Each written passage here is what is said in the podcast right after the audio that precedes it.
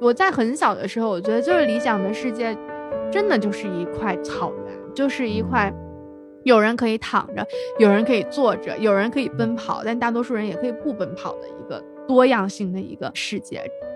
我其实真的觉得横亘在我们理想面前最大的人就是自己，真的是自己。物理你知道有个定义上说理想状态下，你知道我小时候在想这个理想状态下什么？因为理想状态下就是平滑的匀速的运行，从理性当中也能获得一种别样的快乐。我必须得创造价值，这才是我认为的一种所谓的理想生活。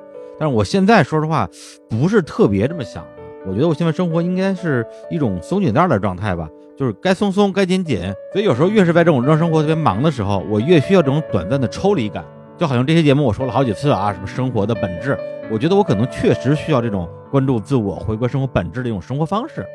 你知道我人生中最怀念的一段时光，特别变态，就是高三的时光，就是我怀念一种高度纪律化和规范的生活。你不是保送了吗？你纪律什么呀？没有，我参加高考了。就我深知外界给我编好了什么样的剧本，然后我极其厌恶那个剧本，我不想踏上那个剧本。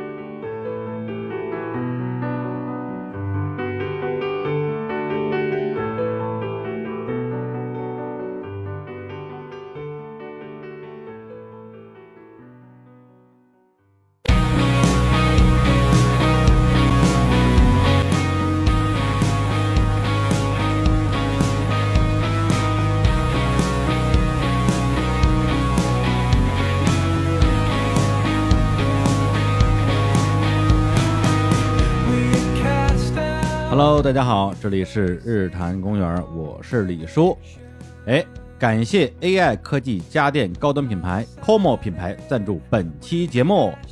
这期节目呢，我们请到了两位嘉宾，一位嘉宾是日坛公园的老朋友啊，来自于我们的敌台，哎呦呦，跑台跑台跑题大会的 格子老师。哎呦，李叔你都不想好好念，我来自跑题大会啊。哎，大家好，我是格子。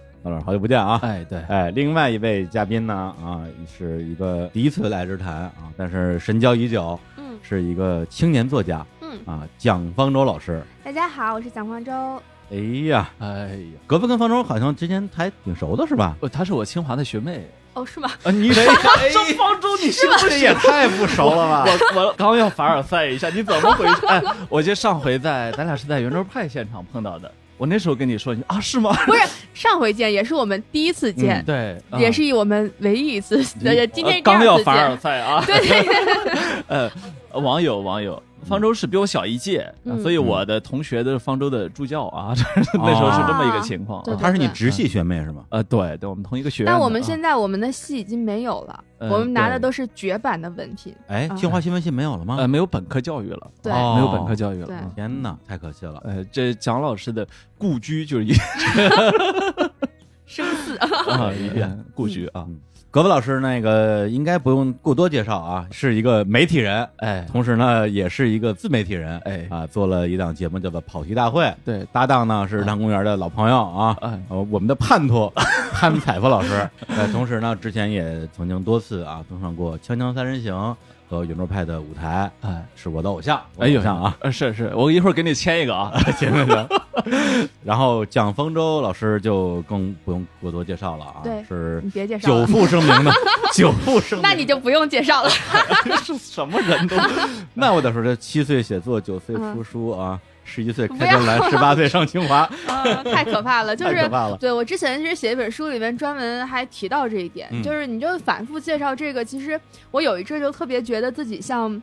杂技团里面那种钻火圈的人，你知道吗？因为你会觉得这种东西其实类似于像杂技啊，我七岁就出书了，九岁就怎么怎么样了，就是你会觉得少年成名是礼物也是负担，你就会觉得这种人大家听了就觉得哇好厉害呀，然后就没了，就只在这个地方。所以我现在就特别怕别人再拿什么七岁、九岁、十岁、十几岁。而你那个杂技团那个例子特别好，嗯，当一个人在杂技团介绍说我七岁写作，九岁出书的时候，大家的第一反应，那你为什么现在站在这儿？是是是，对对对对，所以我会觉得它特别像是一个炫技似的，就是除了数字没有什么别的意义，就是说啊，你看我我写的东西跟我身高一样高，那其实这就没有任著何作等身，著作等身 一米六，著作，对我跟郭敬明老师都著作一米六，然后但是这个就就没有任何意义，所以我现在每次我说我听到别人从七岁开始介绍我的时候，我就开始紧张，就我特别希望我的这个 title 是特别简单的，就青年写作者就没了。是是是，哎呀，那真是，本来我一开场还想说，哎呀，我是看着方舟的长这个长成这样的啊，我还长成那么老了，对啊，就确实有这么一丢丢的小缘分，就是我二零三年我就进入了传统媒体《新京报》，然后当时《新京报》我们就有一个专栏叫做“协同正史”，是吧？对，《新京报》创刊的时候吧，对，当时我在《新京报》开专栏，最小的那个专栏作者。然后你看你自己炫耀的吧？来来来，我们没说你小吧？凡尔赛，凡尔赛。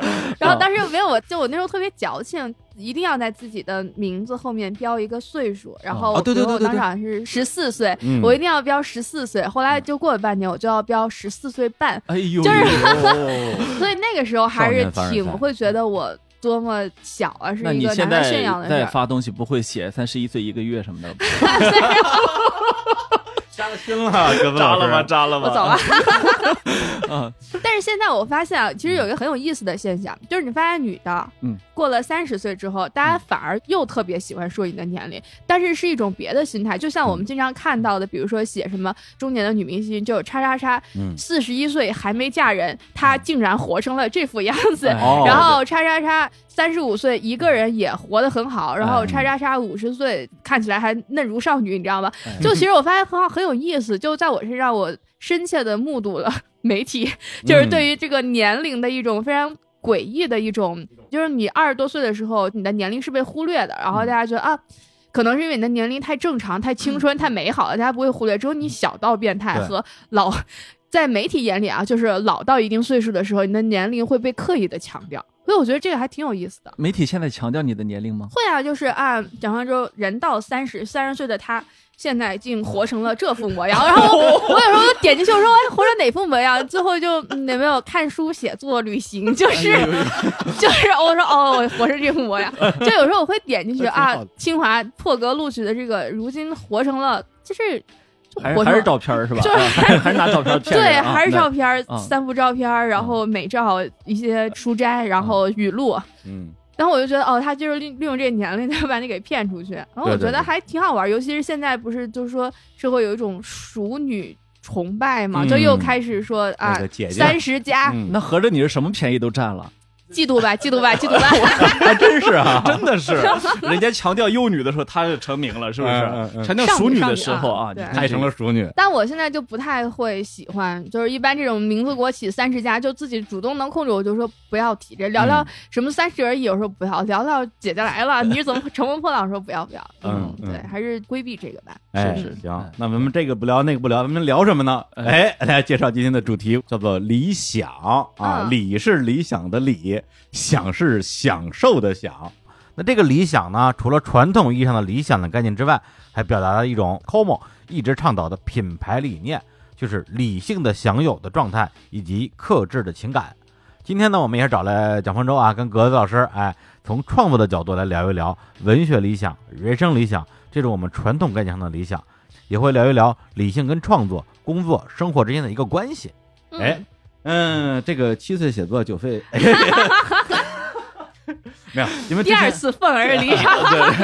对，因为我跟那个方舟经纪人之前啊交流过一下，因为这方舟经纪人也是特别有缘分，他是十五年前大学毕业，我认识他的姐夫，然后呢，他大学毕业就死活非要进文艺圈然后就通过他姐夫认识了我，就想要进那个行业，然后我就死劝活劝没劝住。我就带他入了行，结果没想到后来成了方舟的经纪人，嗯，这也特别有缘分。然后他就说说，哎呀，就方舟小时候这些事儿聊太多了，咱们聊聊眼眼前的事儿。我说那也行，所以这次呢，我们就不刨的那么远了，还是从方舟七岁开始刨起。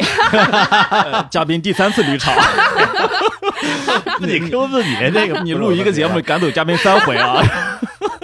哎，咱们从进入社会开始了解啊，就是大学毕业，因为当时你不是出本书嘛，对吧？我承认我不曾历经沧桑，相当于是把你从上大学之后到工作几年之后的一些一些书，对，差不多那个应该是从零八年左右的那个时候，嗯，开始收录那里面的一些文章，就包括那最后一篇叫。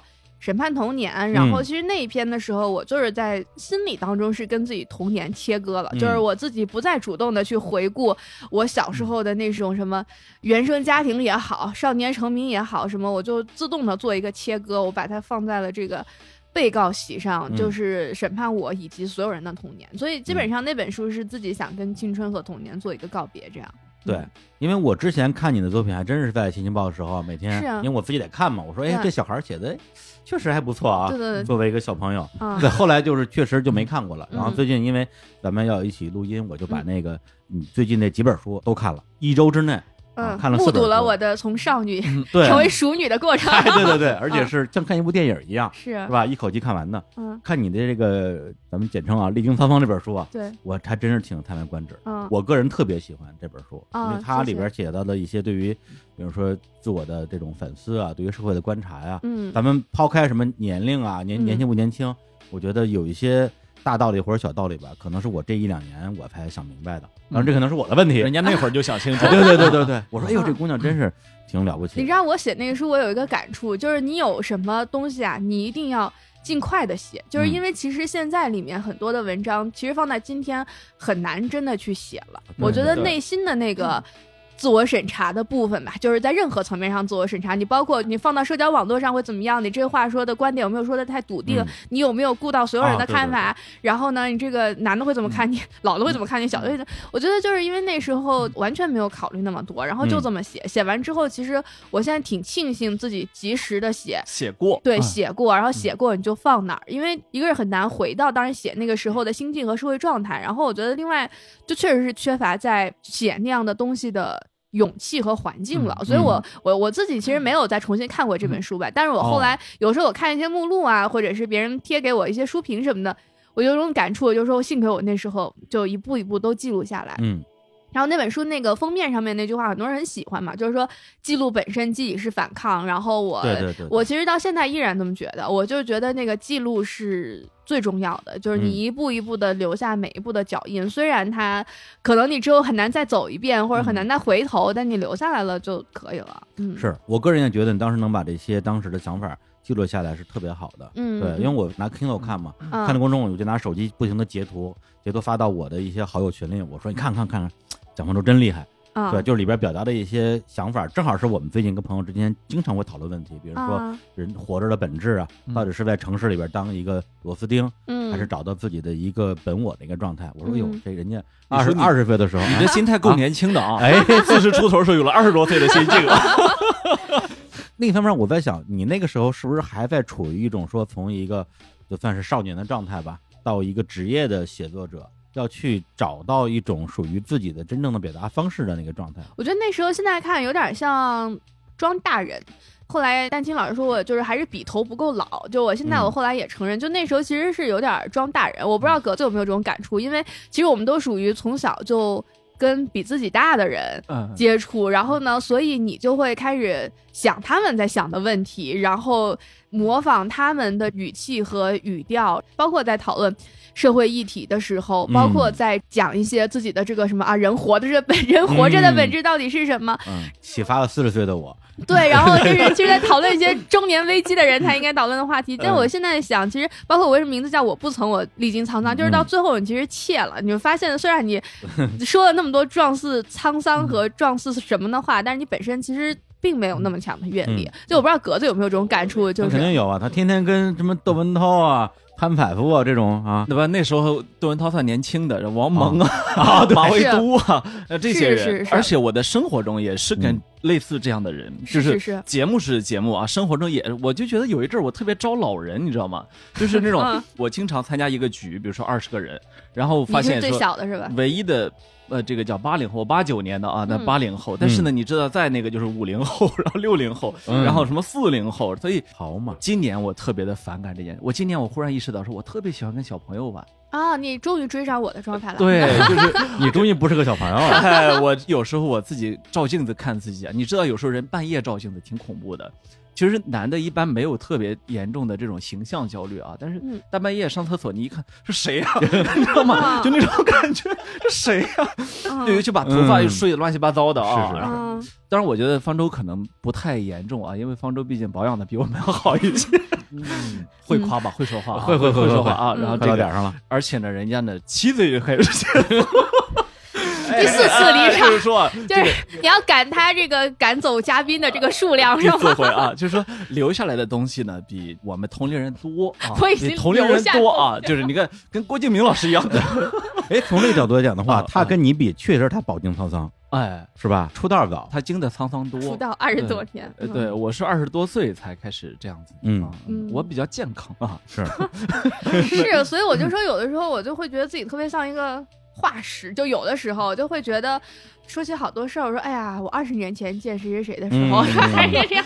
就所以，我小时候最喜欢的一个电影啊，不是那时候还不是电影，我其实在小说的时候我就特别喜欢，是费茨杰拉德的《本杰明巴顿将军的一生》，就是当时在他被对，当时在他被改编成那个电影的时候，当时就特别特别特别喜欢那个小说，因为我当时就觉得啊，好像我就是那样的，也没有童年，没有童年，然后生下来好像就是个。我一出生，老头就已经老了。对，然后你就一步一步的，你其实有点像格子说的，你慢慢的觉得，哦，我好像要身心合一，就是好像那个你的这个身体的年龄和心灵的年龄是两个相向而行的一个火车，然后你等待他们汇聚在一起的那一刻。不过说到这个装老这状态啊，因为我看你说的作品，包括你写你当时自己的写作状态。确实有一种一个年轻人就跟自己死磕那个状态，嗯，说每天都要写作，每天要写多少字儿那一种，是对，是不是？我觉得在那个时候，因为之前你的天赋更多的被大家所关注，嗯，有的人是关注，有的人是赞许，有的人是质疑，所以那个时候你要通过一种锻炼，一种自己的打磨，来让自己的天赋变成一种真正的写作能力。我觉得天赋这件事儿，好多时候它就是是一个。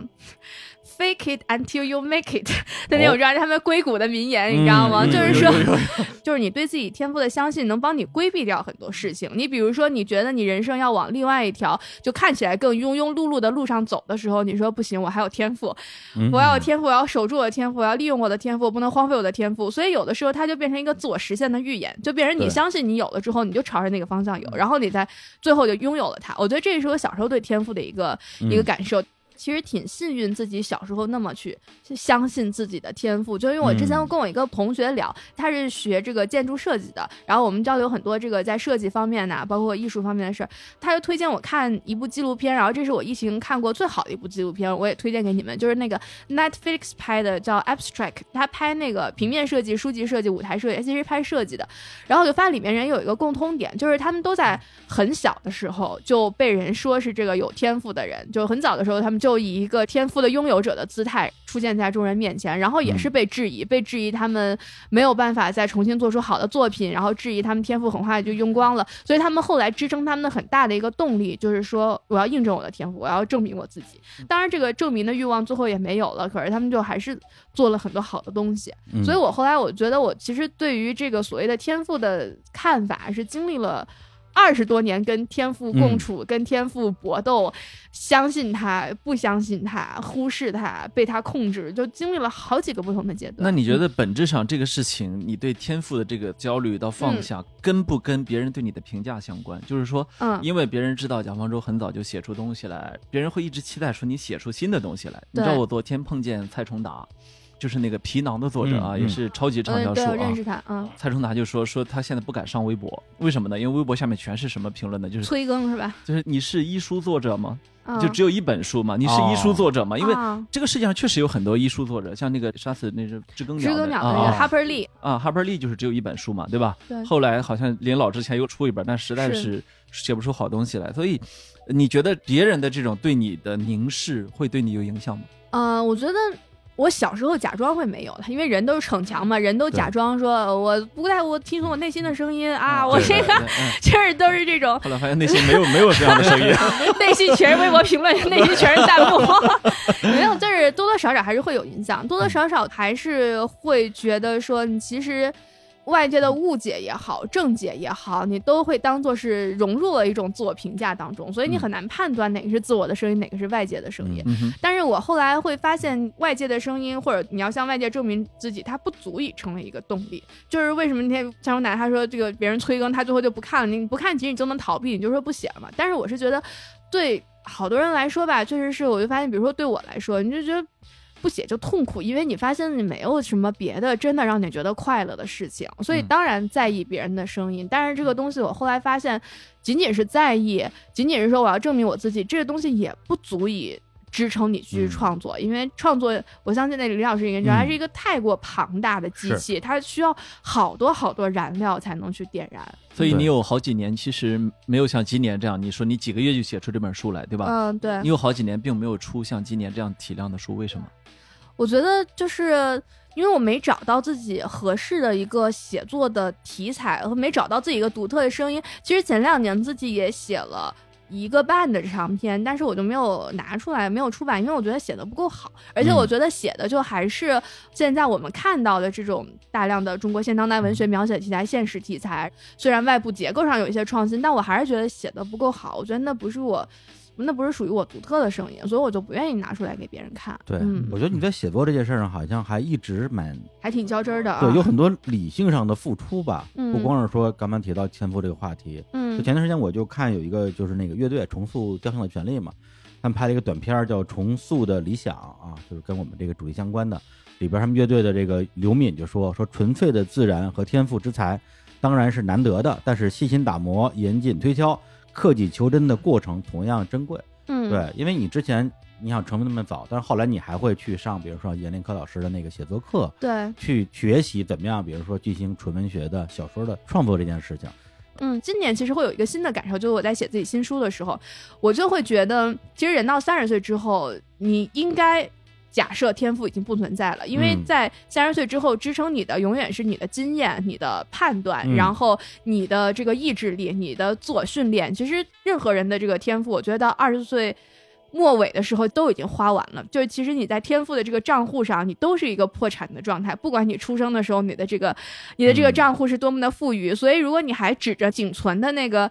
天赋的余额，在三十岁之后，你还拥抱着他的话，或者你还指望着他的话，那我觉得是没有活路的。所以，这是我到今年对天赋的一个感受，就我觉得你不应该假设它还存在，你不应该假设这个账户里还有余额。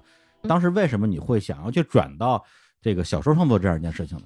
因为我发现杂文写不下去了呀，就是因为，嗯，能够在公共议题当中被谈论的东西越来越少了，但这是一个世界性的一个话题，就是你上那个。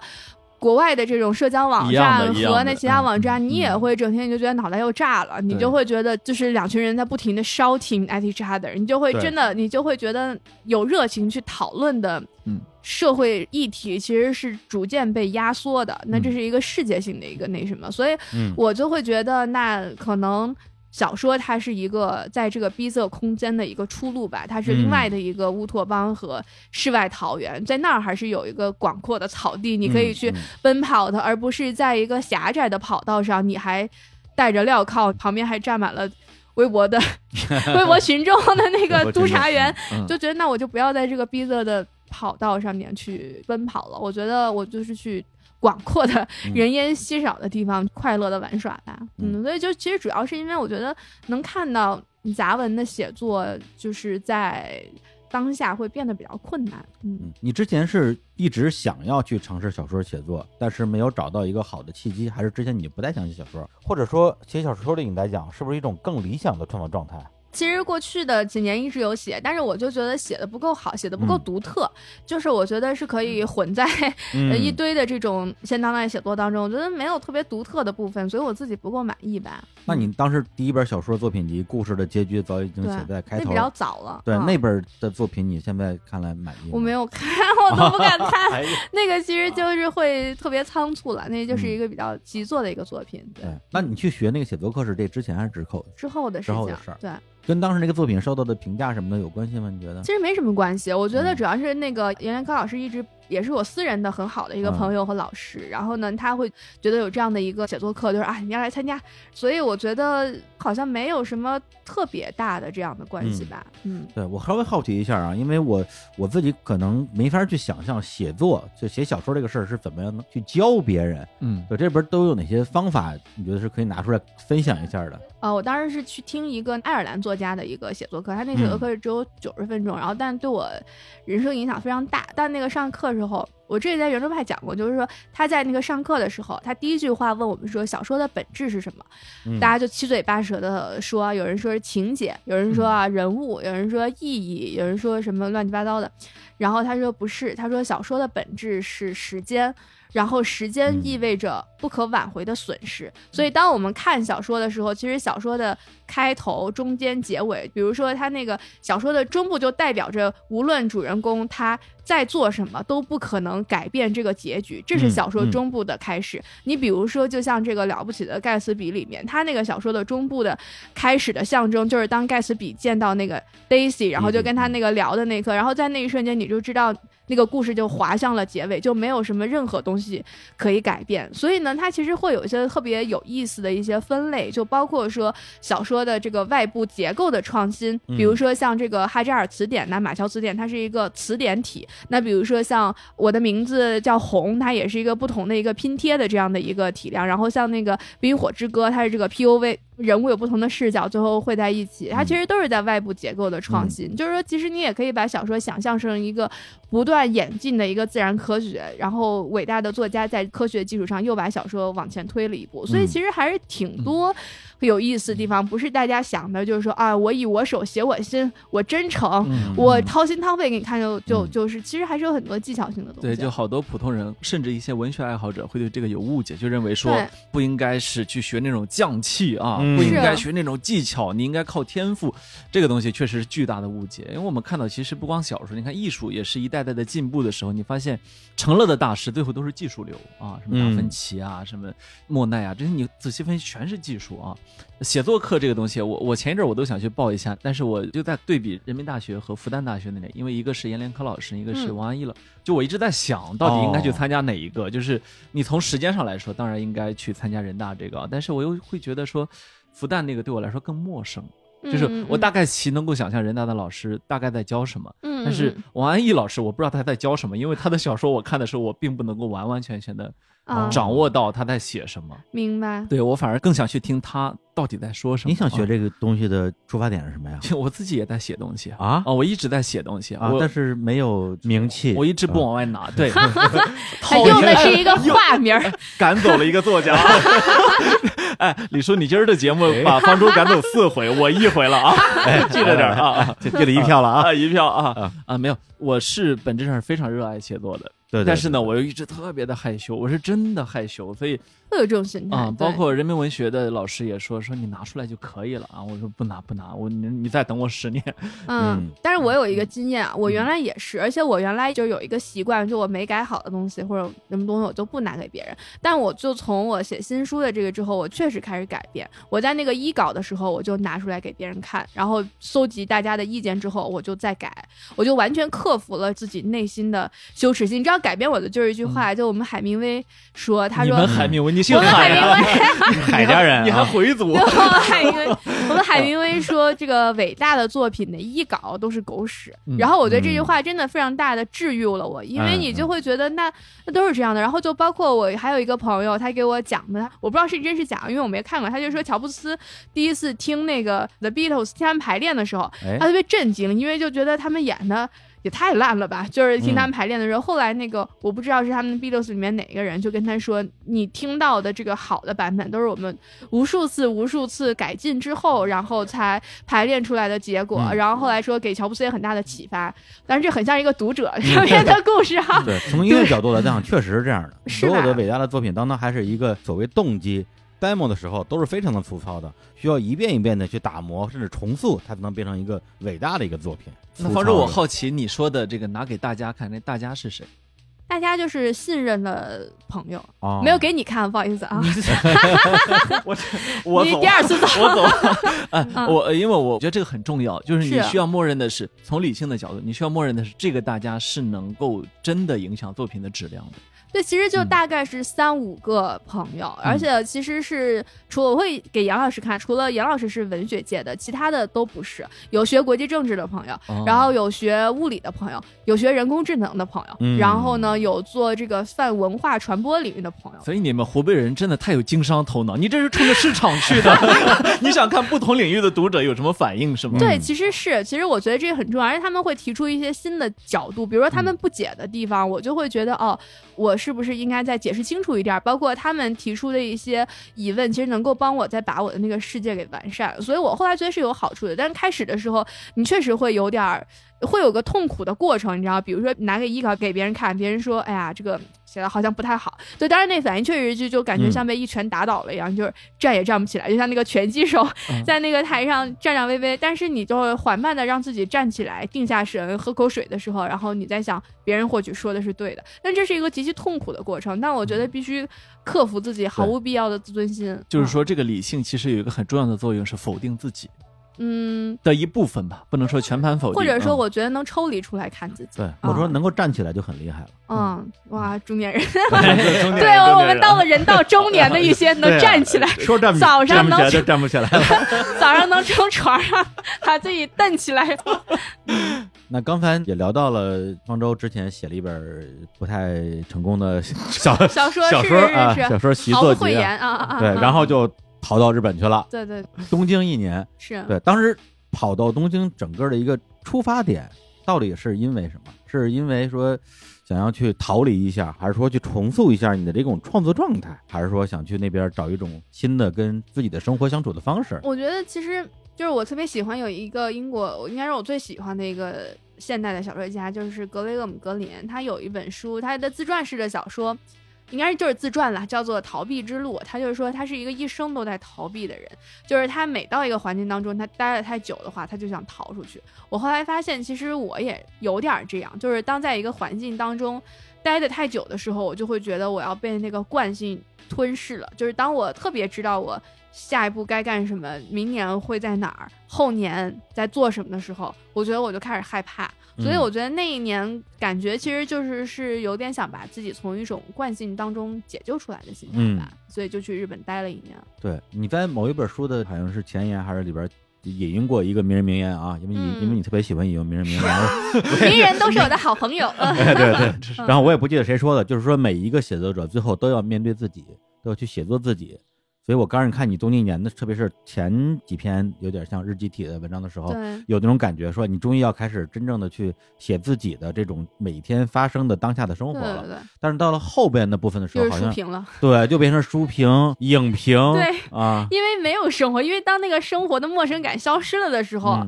你就会觉得他又变成你在那对，因为他比如说他前六个月，你其实是有一种新鲜感的嘛。呃，因为我当时在写这本书，还有一个很大的目的，就是因为我特别喜欢阿城的《威尼斯日记》，嗯，就我特别特别喜欢。对，你说你特别喜欢看名人的日记和书信，是是是，然后特别喜欢看阿城的那个书，就是他那个里面就会有他每天在干嘛呀？但他在威尼斯应该也就只待了三个月的时间，所以他到最后离开的时候，那个陌生的新鲜劲儿就已经没了。但是你就我待了一年的时间，到最后你会觉得东京。北京、南京，就那个 区别其实就已经消失了，那个新鲜感已经没有了，然后又变成其实就回到我看书、看展这样的生活嗯，但是所以到后来，其实自己写了一些自己在生活上面的一些变化，就东京年的那本书，就那个书其实我自己最喜欢的一篇吧，其实是最后一篇，最后一篇当时写的是。我一个很好的一个朋友，我们很多年没见了。他在美国，然后他是尝试结束自己的生命，但还好，就最后没有选择这样，没有踏上最后一步，然后他还是活下来了。想起来了。最后其实那篇文章是写给他的，我就写我们到底活下来是为了捍卫什么呢？就所以其实那篇文章写的还是挺动情的。然后写到那儿，虽然那跟东京没有什么关系，好像说你这在北京也能写，但是确实是，确实是在那一年发生的对我生活影响比较大的一个事情。因为我觉得那一年其实。大家都过得很沮丧，因为那年发生了 Trump 当选，你知道吗？所以身边很多人其实都很沮丧，因为这也某种意义上象征着我们熟悉的那个世界结束了。那今年它落下去，你会有，你 其实也不会有一种欢欣雀跃的感觉，对吗？其实也没有，因为你会觉得世界在另外一种层面上也被改变了，而且已经被它改变过了。对，其实就是很难再回来嘛。那个时候感觉是这个世界要不好了啊，现在感觉这个世界不会好。那时候还是矫情，现在是真情。对，就包括其实自己在那个我的那新书里面也会借一个。跳脱的一个宇宙故事，说我们熟悉的那个宇宙结束了，其实也是同样那种感触。所以当时二零一六年，因为发生了很多事情，包括我那还写到 Trump 当选的时候，我当时跟杨老师一起，他在呃日本做一个活动，然后我们一起对这件事情的讨论，是。包括有认识的知识分子老师也是结束自己的生命，然后包括身边也有朋友这样。所以就是那一年，我觉得虽然后来好多事情跟东京跟什么没有关系，但确实是非常诚实的，在那一年发生的，对我触动特别大的事情，包括那个知识。分子老师结束自己的生命，然后杨老师给我发微信说说那我们苟活下去的理由是什么呢？所以基本上这句话就完全成为围绕我那一年下半年的一个萦绕不去的一个命题。就说那我们活下去的理由到底是什么呢？就是说你好像觉得值得捍卫的东西都不在了，然后你值得追随的事情也破灭了。当然是一个很大也有点中二的一个主题。但是确实是我特别诚实的，在那一年快要结束的时候，感觉到的一种巨大的迷茫。嗯，我觉得方舟有一种很典型的讨好型人格啊。你看刚才他说说啊，虽然有些东西跟东京没有关系，你不需要为此而专门解释的啊。我最讨厌的就是写一个东京日记，写的全是东京的游记，你知道吗？我最讨厌的就是这个东西每一篇啊，就是我在东京看到谁，谁跟我怎么打招呼。是我其实想看的就是你心里在想什么，字字扣题。对你心中的世界，它在波涛汹涌，你干嘛非要？在乎说哦，我坐在哪儿呢，对吧？对，所以我就说，你有的时候确实还是会被别人的那个观点所影响。就看到别人说，哎呀，这跟东京有什么关系？然后，尤其是你又是把这个书当做一个产品卖给别人，你就会有一种我是一个卖家，我要解释一下产品与实物不符 到底是怎么回事儿。所以我就觉得这个就变成这样，包括。我之前还有个演讲里面说，我说这社会有一种很可怕的一个现象，就是说大家都会变成消费者，你知道吗？就是消费一切，你不仅消费产品，你消费观点，就是这个观点我是不是 like，对吧？就是那个特别可怕的那个大拇指的那个什么。对对对。然后你消费政治人物，你消费明星的人设，就是你所有的东西都变成。消费品，所以大家的心态就都变成一种消费者的心态。消费者的心态就是你和我不是平等的，而是我可以评价你卖给我的这个商品好不好。对对对。这个观点里面提到这么多名人名言，这些名言我不知道，你冒犯我了，我差评。就是我觉得这其实是一个，就是我觉得不好，但也没有改变他的能力，自己也为此改变的一个社会现象。所以你其实起码到目前为止是没有勇气写一本说我不 care 你到底能不能卖好的一本书。有啊，我的新书我就不 care 能不能卖好。骗人！你找了三五个人去讨论说这到底怎么样，看看市场反馈。还找了人工智能。对，没有，我就看他们觉得写的好不好就是还因为这个好不好，其实还是担心的。对，嗯，我就怕写的不够好。对，东京一年我得替他说句话，这本书我非常喜欢啊。对，本书里边我看到了。那去豆瓣给好评啊！还是这样的，口是心非，口嫌体正直。对对对对对，我看到了一个真实的你。因为之前我看你的第一本书，我只看到了一个创作者在创作，是我看不到创作者的生活。东京年我看到了你真实的生活，而且因为我是一周之内看了你四本书，所以有种看一个小女孩一夜长大的感觉，迅速长大，迅速长大，迅速长大，迅速长大。所以看那个书的过程就感觉到说，哎，我感觉到这个姑娘终于开始关注到自己的生活了。嗯，对，她写在日本的那些呃小确幸也好，小确丧也好。包括你可能你有一些沮丧的，有一些怀疑人生的部分，会让我觉得说，至少你不像之前通过作品展示给我是一个每天都在跟创作这件事情战斗的一个人。是啊，对，那个时候你是不是应该说把自己的注意力从创作这件事情稍微拿了一部分到真实的生活方面？其实我觉得会有一些，就是会有一些。学会欣赏生活的部分，虽然这样说确实特别像那个禅修和真心灵，但是我当时在日本有一个事情我印象很深刻，就我当时在那个吃米饭，大白米饭啊，然后当然就是在跟那个日本的朋友聊天，其实也是聊一些有的没的，说哎呀，你对你们现在这个日本的这个自民党什么的，你们怎么看？就很像是那种北京饭局，他就一直说，问你吃这个米饭好不好吃？你觉得这米饭好不好吃？哎，你吃这米饭，就他电饭锅不一样，是不是？对，他就说这个饭锅，然后这个煮的时间和工艺不一样，然后他就很急切的就问说，你觉得这个米饭到底怎么样？到后来我就真的很认真的品尝这个米饭，哦，发现这个米饭真的很好吃。嗯，所以当然这是一个很也挺鸡汤的一个故事，但是确实是当时给我一个挺大的感触，就是好像我们已经就觉得吃饭意味着饭局，意味着聊天，意味着社交，就是你不太会真的去。认真的咀嚼这个食物的味道，但是我就发现，在日本的饭局，大家就是上来真的是评价啊，今天的这个米啊真好吃啊，今天这个鱼好嫩啊，哦，好吃哦，所以你看那个嗯，米其林餐厅指南。在东京的是那样的啊，就有些小馆子；在北京的全部都是人均五百块钱以上的。是是是，因为它北京的馆子就是好，就意味着是有权有钱的人才去吃。是，它就是一种啊，请他在这儿吃饭有面子，对对。就是所以当时这种陌生化确实是对我有一个启发。就在那之前，我一直不觉得，我觉得生活有什么意思。那么交出自从那之后，你认为你用过的好的品类，你觉得你生活中增添了什么好物件？啊。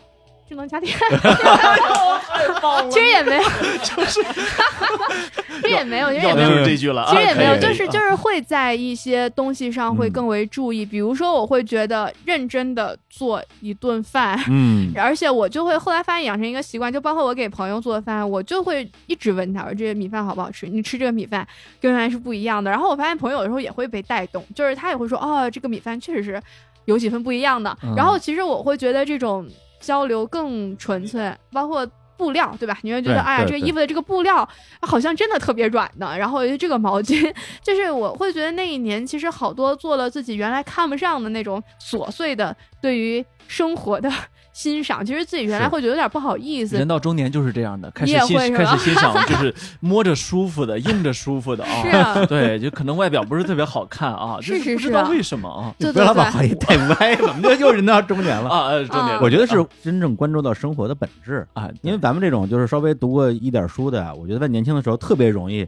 活在精神世界里边，嗯，觉得只有精神是高尚的，对生活中的那些琐碎的东西，觉得那叫什么玩物丧志鸡毛蒜皮。对，今天吃的好一点，穿的好一点，这东西好像不应该是我们这种人去追求的东西。嗯，但后来发现，你追求那种好，其实不是一种奢华或者一种在别人看来怎么样。比如说，就一个好吃的米饭，嗯啊，一个穿着很舒服的衣服，对，会让你觉得说，好像自己离这个生活的本质会更近一点，对自己的整个人的生活状态吧，其实会更有帮助。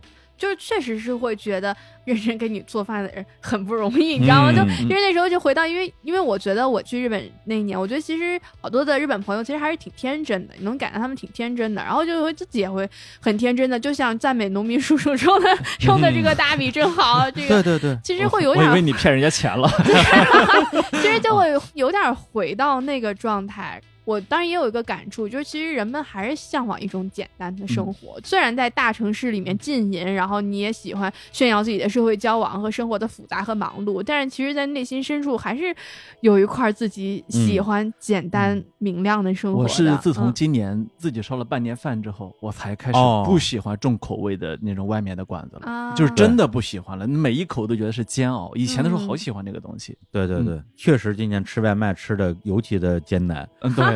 其实李叔说，东京一年看到一个成熟起来的一个江方舟啊。嗯，我是昨天晚上从广州飞北京的这个航班上，我读完了这个书啊。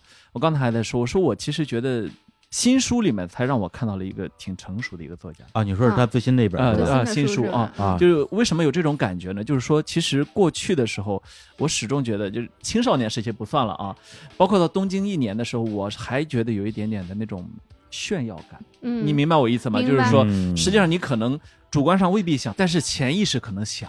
潜意识真的想，对吧？哦，我交往这个作家，我交往那个名人，是啊。虽然我最后半年之后，我回到了我熟悉的节奏，可是我熟悉的节奏很很高级，你知道那种感觉。但是我看新书的时候，我其实觉得说，哦，其实是一个成熟作家在去看世界，就没有我了，其实就没有蒋方舟这个人了。呃，有点没有蒋方舟，除了能够有点看得出来蒋方舟平时在关注什么之外，这个你是躲不开的啊。无论任何作家，你都躲不开自己的经历啊，自己的阅读啊，对吧？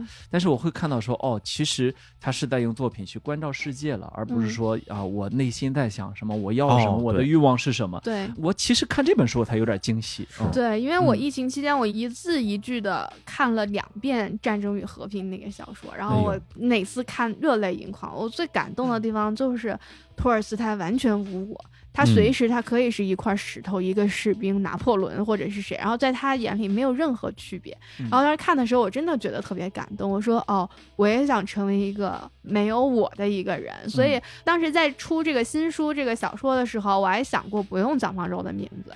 我说我换个名字，化名，或者我没有名字，因为我觉得蒋方舟这个名字到最后都会失焦，你知道，无论出什么作品，大家就开始讨论我这个人，说啊，你三十岁的蒋方舟，就是特别想逃避这个，所以当时都想过，说我不用我的名字吧，就换个名字，换个名，不跟大家说是我写的，好不好？嗯，其实你看马尔克斯写《百年孤独》，他后来自己回忆说，写到上校死的那天下午，嗯，他就上楼给他老婆说了一声“上校死了”，哭了整整俩小时，趴在床上。是啊，他是真的把自己带入到那个家族里去了。是，对，那隆重推荐一下啊，对这个无名氏的作品，这个 这个和唯一知道星星为什么 发光的人一起散步。你的书名怎么都这么长？你知道为什么书名特别长吗？因为别人啊老跟我说说我特别喜欢你的书，嗯，然后这时候我就特别喜欢问别人说你喜欢我哪本书啊？嗯，然后呢书名特别长的好处就是说你真的有的时候人家就结结巴巴说不出来，我就说你说呀，你背呀，你不许百度，你现在给我背出来。这就是啊，你到底喜欢我什么啊？一二三四五说出来，就这种感觉，少说一个都不行。哎，就是就是书名，嗯，背全就是是吧？但是你刚才打断了李叔念全书名，来，不好意思，不好意思，重念一遍啊！哎，和唯一知道星星为什么发光的人一起散步。哎哎，好棒好棒好棒！那因为这本书的书名是来自于我特别喜欢的一个费曼讲的一个故事，所以我就还记得住。就是是费曼讲的是真实的一个故事，就讲上世纪的时候有一个科学家，然后呢他。做实验，白天做实验，然后他发现星星会发光，是因为核聚变反应。然后那天晚上呢，他就和他女朋友散步，散步的时候，他的女朋友说说啊，你看星星多漂亮啊。然后这个科学家就说，你现在正在跟唯一知道星星为什么会发光的人一起散步。对。然后呢，他女朋友只是笑笑，没有反应。然后费曼的评语是：世间的事总是这么孤独，但是没有关系。就其实你会觉得这么一个浪漫的故事，因为我当时在看费曼物理学讲义，然后你会出现在这儿，你觉得特别诡异，但是又特别正常。而且我就觉得。就每个人在这个故事里对孤独都好坦然啊，所以这是我今年看过最好的一个故事，我就特别喜欢。你这故事让我想起了那个老狼唱的一首歌啊，虎口脱选那边一句歌词，嗯，那是我最喜欢的唱片。你说那只是一段音乐啊，是吧？是是是是是是。于东写的，就是这是是是，就我就觉得其实每个人好像都有那种感觉，你特别喜欢的动漫，女朋友看说什么呀？扪心自问，当时你如果走在那个物理学家身边，你能听懂吗？没有，我就开始跟他装逼了。我说：“你说说看，为什么会发光？为什么会发光？我不信。每个人都是这样的，你看，对，鲁豫上是真的是哎。其实那个，我我还想岔开一个话题。哎，以前王国维在《人间词话》里面说过两种诗人，嗯，叫客观之诗人和主观之诗人。是这个客观之诗人呢，他认为说呢，就是你经历的事儿越多越好。他说这种人包括什么？《水浒传》和《红楼梦》的作者，嗯，这个主观之诗人呢，他认为啊，你就越是越少越好，尽量千万不要越是，你什么沧桑都没经历过啊，真的是我未曾经历沧桑啊。说这种人，他就举了一个例子，就是李后主，对啊，李后主是很典型的，对对对对，独自莫凭栏，其实这这小孩嘛，是吧？那么方舟，你觉得其实你是客观之诗人，对吗？嗯，或者说，我觉得我们这个时代的。大部分人吧都是，就我觉得这个东西，你所这个历经沧桑的程度，或者是干嘛，其实都跟你的时代有很大的这样的限制。就我们都号称和觉得自己在一个大时代当中，对吧？但是首先我们并不知道这些大时代具体降临在每个人身上是一个什么样的表现。另外，我们好像每天的这个生活的这个局限，还是看看社交网络呀，看看什么什么，就是你没有感觉到一种特别。时代性的对你生活造成的一种巨变，所以我好像我不只是我自己吧，我觉得我看大部分人其实好像都是经历，看起来好像哦我。觉得自己经历了很多，但你仔细想，其实经历没什么。所以我就觉得，为什么在中国文学上，大家就说现在东北文艺复兴，其实一个很重要的一个原因，就是因为确实是有一个非常得天独厚的一个时代的背景。对，失落的铁西区，四十岁就下岗的人，无所事事的这样的一个荒废的那什么，其实它有一个得天独厚的一个背景可以利用。嗯。那你的理想是这个主观还是客观的呢？我看能成为哪种，我觉得能成为哪种都行，是吧？都行，都行。你只要让我行就行。对，我不挑，你知道吗？看他挑我，我不挑。就是历史成就，给我一《红楼梦》也行啊，给我一李后主的词也行。对，这个历史怎么给我定性，我都可以。你给我定性就可以了。只要那个字数够，对吧？历史留给我的字数够，哎，就这个很理性嘛，这个选择。是啊，是。而且方舟之前书里边也把作家做过一个分类啊，一种就是像萨特这种。关注现实，关注社会，是一种就是博尔赫斯对现实移开视线，他不看。对，那你自己现在在创作是往哪个方向去？我不知道，就是说，其实人小时候都喜欢萨特。我大学的时候，我特别特别喜欢萨特，但到后来我。突然觉得萨特是不负责任的。首先，我觉得存在主义是站不住脚的。就为什么你看存在主义八十年代到了中国之后，兴盛了一阵，到后来没有办法去延续，因为他就是为了证明这个人的意义，我在故我是，然后就没有了，这个讨论就结束了，他并没有什么深化下去的一个。一些理由吧，然后另外就是因为我觉得萨特人品不是很好，所以我后来就不太喜欢萨特，因为我觉得他有点为了立场而立场的这样的感觉。比如说他跟加缪这种相爱相杀的关系，他后来就老是觉得。加缪对吧？你不够左，这为什么大家都出来发声，你不发声？因为加缪足够诚实，加缪看到了在自己的阵营里面依然有让他不舒服的东西，所以他不愿意为了立场发声。但是萨特是一个我屁股决定我说什么的人，所以我后来就觉得，首先我不太喜欢萨特了，就我觉得他是一个。没有那么负责任的知识分子，然后包括他那个那个波伏娃，其实波伏娃当时写《民事风流》的时候，把好多那个萨特的那个干的不好的男女方面的事，就移到这个加缪这个角色身上，我就觉得哎，怎么能这样呢？就是我我确实一种感同身受的一种愤怒，然后所以就会没有那么喜欢萨特，但是确实是我觉得从今年起能感觉到一些更纯粹的作家、小说家，博尔赫斯、卡尔维诺，就是他们带来的一种阅读的快感吧，嗯。对，但是你的新书里边，我跟格子老师也交流过。嗯，虽然他是用一个比较架空的背景，架空的一个一个王国吧，甚至是一个架空的宇宙啊，对，但是里边还是有很多可以被认为是在关注现实的这样一个表达。而且我觉得，其实很多时候，越是这种虚幻的架空的故事，它越依赖于非常高密度的底层的理性的逻辑。因为我特别喜欢一个文学上面的分类，叫做 speculative。fiction 其实这个在中文写作者里面是写的比较少的，然后它比较有名的代表就是呃玛格丽特阿特伍德写《使女的故事》，其实它就是一种推想小说，其实就是他把他脑海当中觉得这个社会有可能发生的事情放在一个平行的时空当中去让他演进推想会发生什么样。就我自己就特别喜欢这一类小说，包括我自己也是一个那种反乌托邦和类似于像高保奇人那种架空历史小说的。狂热的读者，所以我就想尝试一下这一类的写作。是因为这个新的作品打开之后，确实跟之前印象中的蒋方舟的小说创作是非常大的区别。嗯，包括你在东京一年最后有一个短篇嘛小说，对，写的就是一个学艺术的女大学生如何给著名画家当情人，同时又跟一个日本人结了婚。反正一些对那个小说，其实是我当时在日本社会的一个感触，其实就想表达的女性去遗忘自己的。社会价值，或者说放弃自己的社会价值，还是挺容易的一件事，因为你永远有一条退路，你可以退到。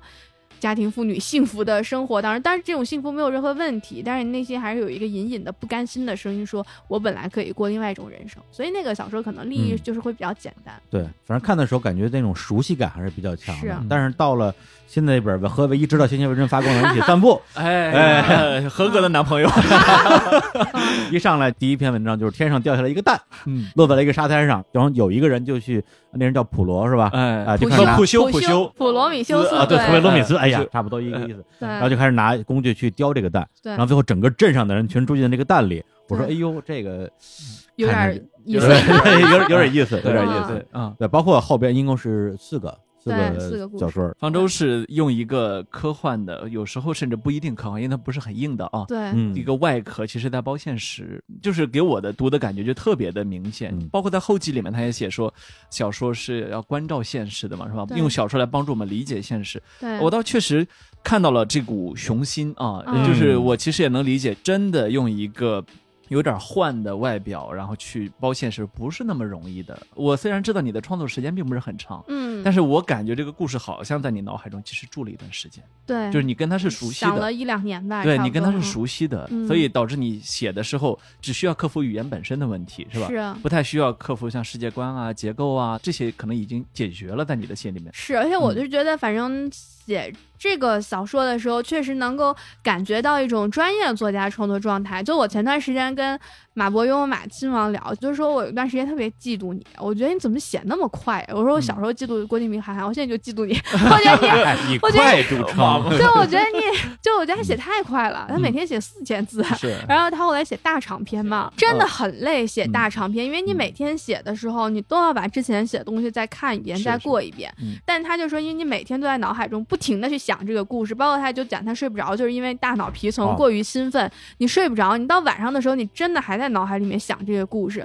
我后来因为在这本书写作过程中，我基本上全是这样的状态，就是每天晚上兴奋的睡不着，就你还在脑海中不断的过，不断的过。所以你在体力上并没有非常的，或者是时间上你并没有非常合理的或者非常理性的去安排自己写作的这种。没有，就还是做了一些别的什么的工作呀，什么之类。但是确实是，我觉得在疫情期间能够空下来，然后能让自己。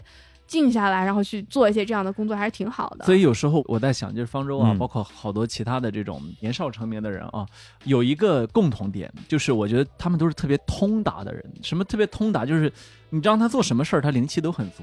啊，就是好多事情你都可以做，这其实就导致说它的选项就特别多。对，如果没有疫情强制把你摁在家里的话，你是不是感觉其实这个书还会再晚一点？是啊，所以就是说你要克服的不是困难，你要克服的是诱惑。对。但是这个我觉得不只是说所谓的我们这一代年少成名的人，我觉得像袁老师这种年少没有成名的人，哎，你不是说你克服了融资的诱惑吗？这这是你第一次被主播本人感动。要给生活做减法啊啊！要学会拒绝。我其实真的觉得横亘在我们理想面前最大的人就是自己，真的是自己。嗯，只有自己。我就心游万物，你知道吗？我也是这样的人，就是你只要想，你就可以一天到晚有无数的事情可以做，无数的人可以见，而且你都能给自己的理由找到无数的合理性。就是说，好，大家说，哎，你在小红书上开一个账号呗，你发发自己的，对吧？作家的穿搭，就是你好像觉得，哎，好像也可以。他说，你看谁谁谁都发了，就是你会觉得这些东西都给你。好像足够的理由和动因去做，因为人自我合理化的能力是特别强的。我觉得这个是我一两年感觉到的特别大的一点，就是说你其实真的是你最好骗的人就是你自己了。对对，你特别容易就找到我做这件事的理由，你身段放下去的理由，你不骄傲的理由，你懒惰的理由，和你说我岔开我专业的道路我去做点别的理由。因为这个时代给你提供无数的理由。对，特别是你有了一定的基础之后，你可以说是有接不完的。活儿，这种活儿是一直会有的啊。那是你啊，我没有。你 那你那些综艺啊，老老凡尔赛了啊。你看我以前时候还说，你看村上也是这个二十九才开始写的。我前两天忽然想到，我比他大两岁了，你知道吗？就是这种感觉。是是是。其实就我看村上那本书，他也是把自己逼到一个绝路上。包括我现在没有在做杂志社的工作了，我就是会觉得，因为你有一个别的工作，你老觉得说好，我这个我斜杠了，对吧？我是个斜杠青年，我是一个业余玩票的。因为我觉得人有一种心态，或者我身边我见过好多，其实。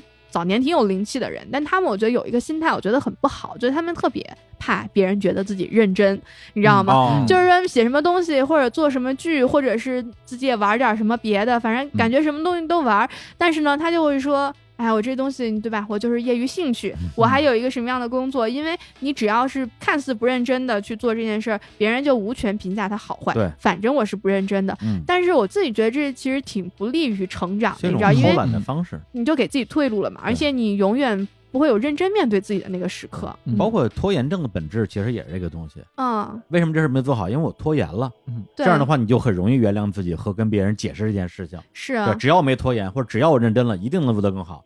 虽然这个事儿没有发生，是是是，嗯，我认识一些人，不到晚上十一二点之前，他的社交都不会结束，嗯，然后第二天一早呢，他又得起来，其实又是一天的社交和一天的事情。对，我其实有时候就心里想，他其实是必须忙，他就像一个车轮转起来了，是啊，他不转是不行的，他要不转的时候，他会觉得，那我一天虚度了是吧？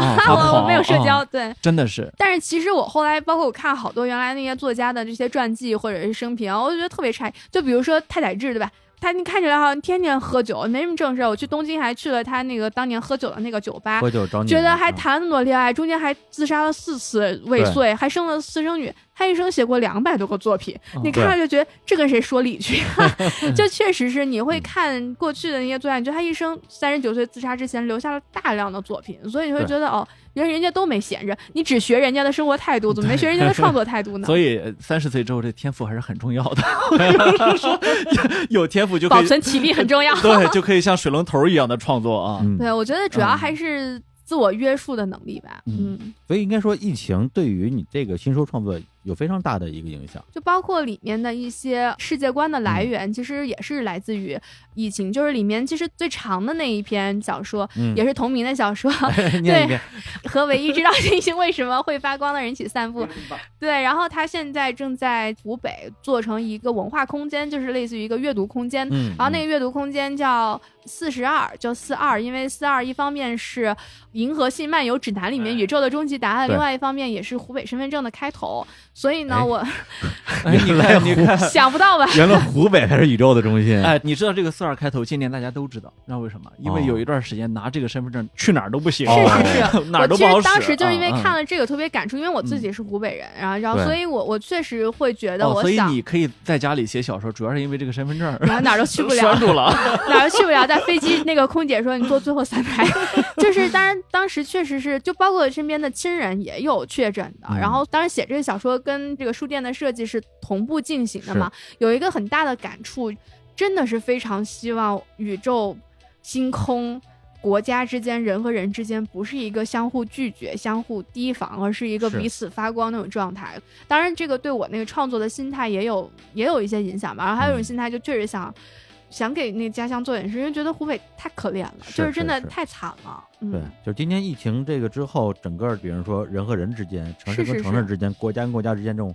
孤岛感特别强，而且人就自觉的还是把这种孤岛、自我隔离、警惕别人也给合理化了，你知道吗？就是会合理化，就觉得哎。离远点儿，哎，警惕你，哎，不要过来，就是给人们的本身其实就已经够重的这种提防心，又加上一层合理性的外衣，所以其实我会觉得挺难过的，甚至成了一某种社交媒体上的政治正确了。是是是，动不动就啥啥啥你不行，请你投毒第一名。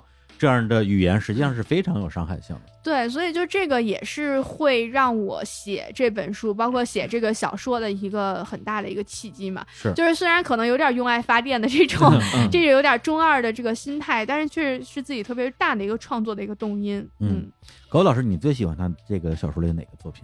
第一个是我最喜欢的。啊，就是我嗯，刚才我还跟方舟说，我说其实当我看这个的时候，我经常会跳出他自己写的那个东西，我往外想，比如说他那个蛋其实本来是个石头嘛，对吧？我会特别的想到说，其实。不是想普罗米修斯，我会想到西西弗斯，是吧？他也是一块石头。我想说，方舟难道要进到西西弗斯推的那块石头里面去？后来发现我想多了。但是我想多的这个过程，你就想写一篇自己的小说，对不对？呃，竞争啊！呃，我们回到李叔的主题，没有，我会觉得我最喜欢阅读小说的一个状态，就是我有时候经常不跟作者在一个频道上面，对，就他给了我一个世界。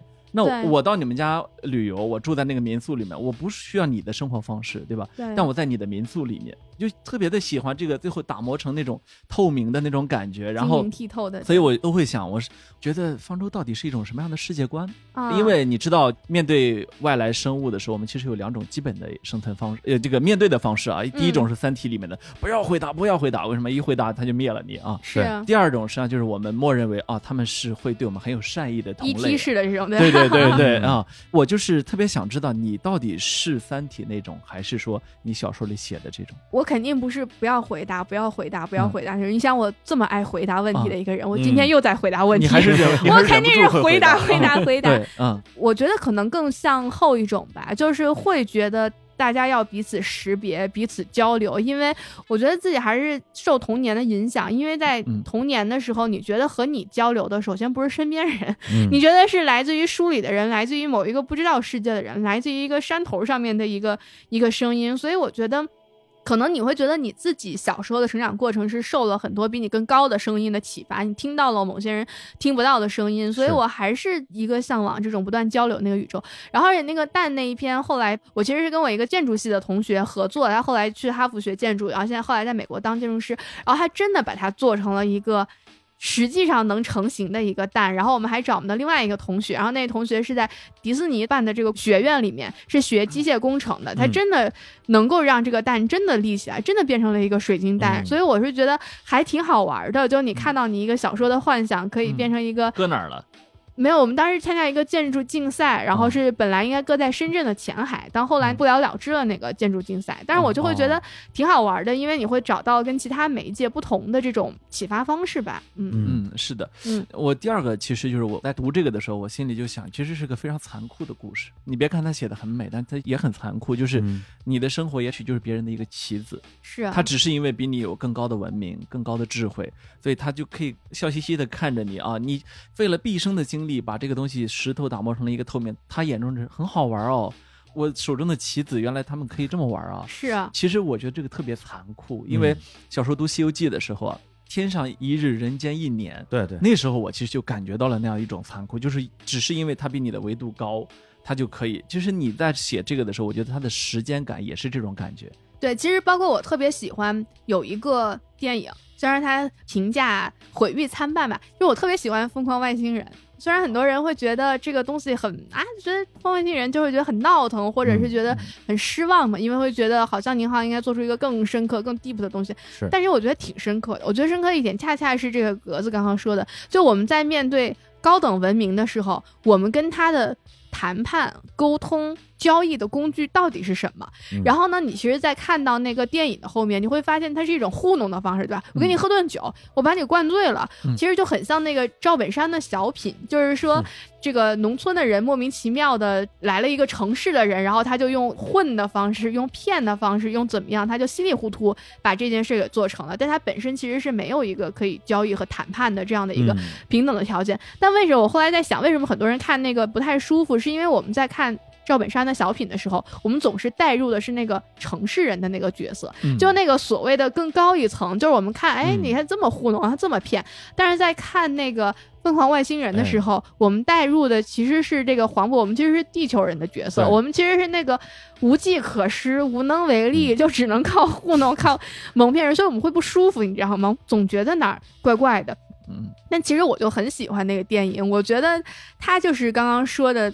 格子说：“那种荒诞和无力的感觉，虽然我们都以人类为世界的主观视角，我们生存了很多很多年，但是你说真来一个这个外星的更高的生命，你这可能跟他连对抗的契机都没有啊！所以我觉得就是这个东西是很荒诞的，对，或者根本就他不需要一个对抗，这小说到最后也没有什么，你就是一个玩具嘛。对，这本书里边我最喜欢的是最后一个故事啊，边境来了陌生人。对，因为咱们刚才也提到，就是说你对于比如说博尔赫斯、卡尔维诺这种。作者对他们创作方式的一种理解吧。这个作品我看的时候，就确实，首先让我想到卡尔维诺的《寒冬夜行人》。是啊，看不见的城市也有哎，对对，对对，有那种感觉。嗯，对，就是一个小木屋里边已经有四个人了，来了一个陌生人来敲门，进去之后，大家就一言不合开始讲故事，一人一个故事，所以 看故事的时候就有点开盲盒的感觉。那你不知道下一个人会讲一个什么样的故事，是，而且你会从始至终特别好奇整个这个小说会怎么结尾。你看到结尾你惊讶吗？我觉得还是有惊喜的啊，对，因为我知道结尾一定会收束，明白？那不可能说最后讲完了就散开啊，对，但最后这个收束的方式，我个人觉得还是。有一些启发的吧，对，包括因为看的过程中，有的故事可能有卡尔维诺的那种感觉，有的有的有那种黑塞的那种感觉，对，特别是啊，因为这儿就不剧透了啊，有一些是还是有一些阅读的快感留给大家。啊，对对，还是有些阅读的快感在里边。是啊，就因为那个是我特别喜欢《十日谈》，因为你知道《十日谈》它其实讲的也是。瘟疫了之后，大家躲在一起，然后就开始讲故事。其实是跟我们这个时代会有一些那个，有一些暗合的。所以我当时想，哎，我能不能用《十日谈》的这样的结构去讲一个故事？因为我觉得这是一种特别古老，但是其实有点被遗忘了一种讲故事的方式，《一千零一夜》《十日谈》。但是就是这是我小时候特别喜欢的讲故事的方式。我小时候就特别喜欢在一个。遥远的地方，很久很久以前，大家开始漫无边际的开始讲故事，因为我觉得这就是小说的起源。然后，所以这个小说其实虽然它讲的是一个按时间线的话，它应该是一个未来的一件事情，但我里面其实套用的是古老的讲故事的方式，包括是重新讲述了荷马史诗的故事，就也是其实是对古典文学的一个致敬。对特洛伊的故事嘛？对对对对对。所以，就我看的时候，有一种真的是。对于纯粹的文学的美学的一种欣赏，我觉得挺快乐的，就是所以我鼓励格子，你就是写的过程中，包括你不断拿给别人看，是吧？对，我就特别的害羞，不要觉得写的不好就不拿出来。我你看我。接梗了是吧？对，还卖钱呢，就是，嗯。就是我觉得没必要害羞，因为有的时候你得到读者的那种反馈的时候，因为比如说像最后那篇故事，它其实是一个人一个人讲故事嘛，但到每个人的故事都是有所保留的，最后再把所有的谜底给。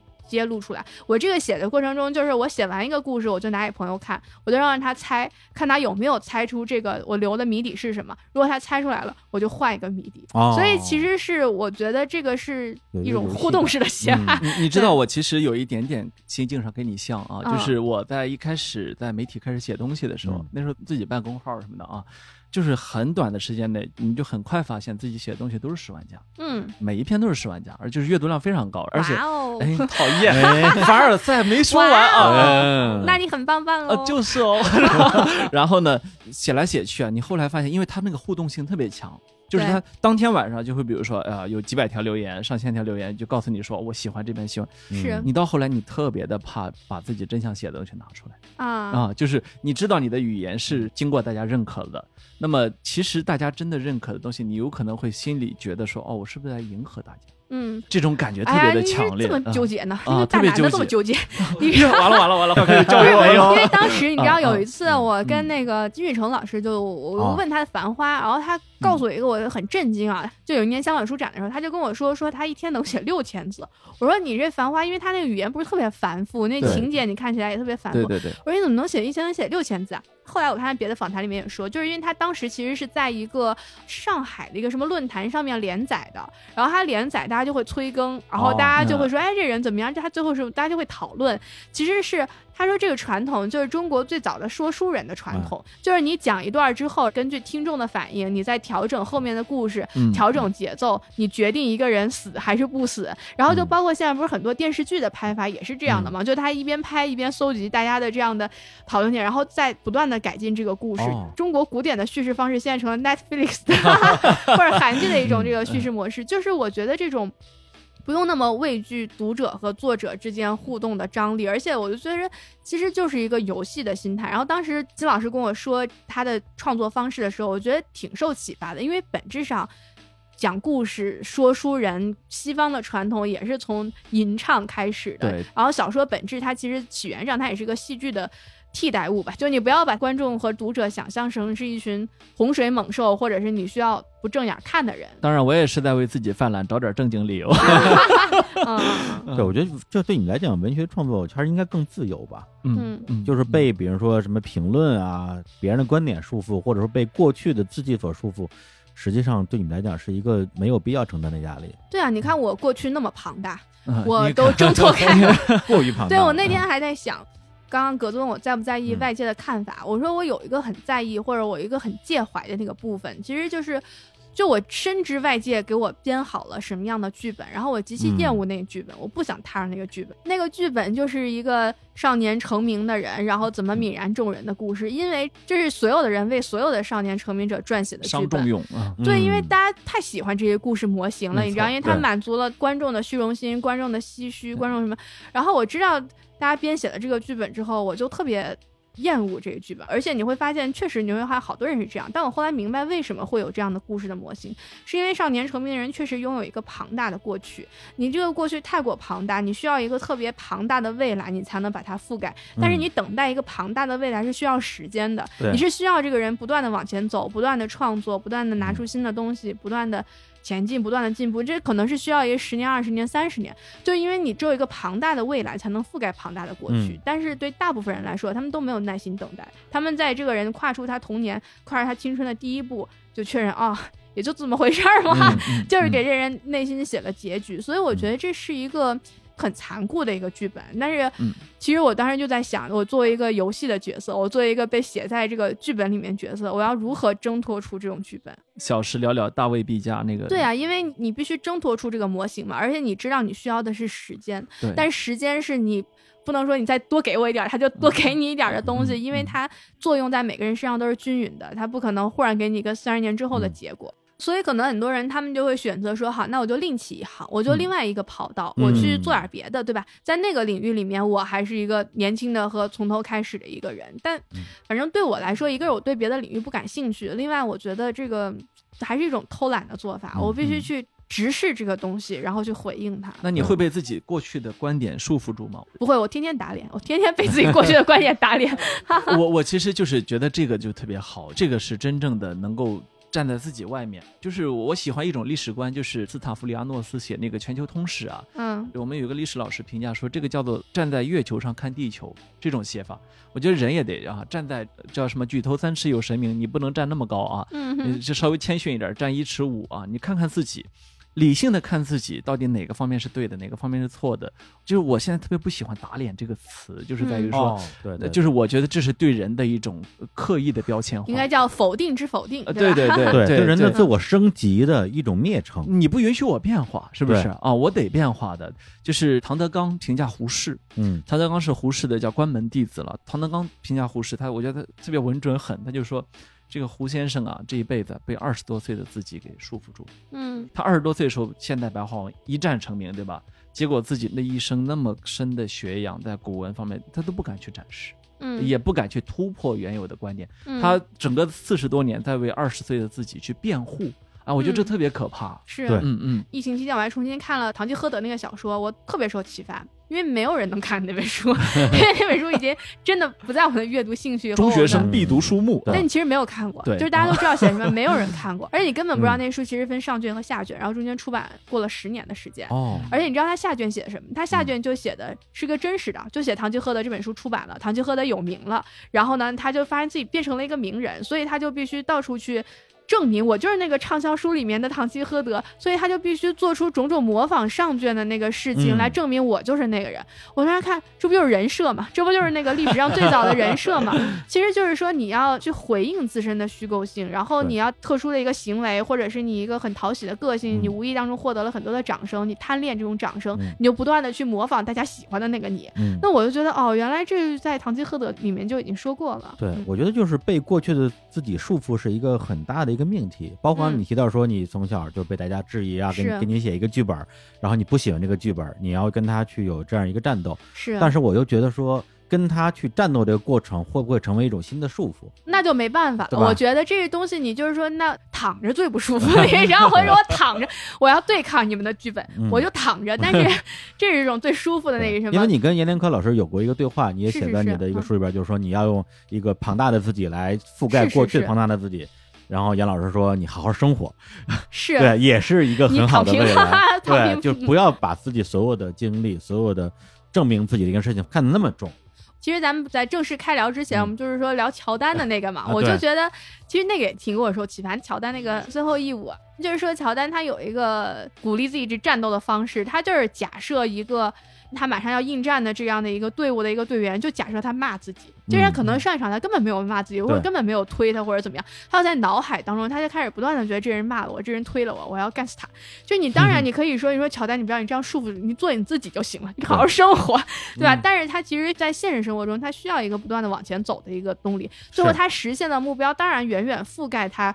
最早的那个动力，但是它必须需要一个马达之类的东西，一个看起来也许有点渺小、有点虚荣、有点可笑的一个东西，像一根火柴一样去点燃它。但是它最后的结果就是它到达的地方远远超过它预先设想的终点。是，所以这也是我对我自己的期许。对，所以你现在我只能说你还在这条路上。是啊，我觉得下一个阶段可能需要一个新的目标。嗯，你现在在假想谁骂你？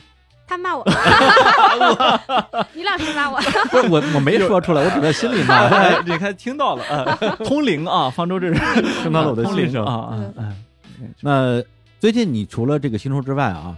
还有一个新的音频的一个节目，是我要来抢你们饭碗了。对呀，这个有我们终于有了竞争对手。对啊，所以说嘛，就是他用文学证明不了自己，新开一个赛道嘛。没有，就是因为写小说还是太累了。他说你证明不了自己，没有反驳。我说哎，对对，对你干嘛要抢我的饭碗？你不足以当我的假想敌。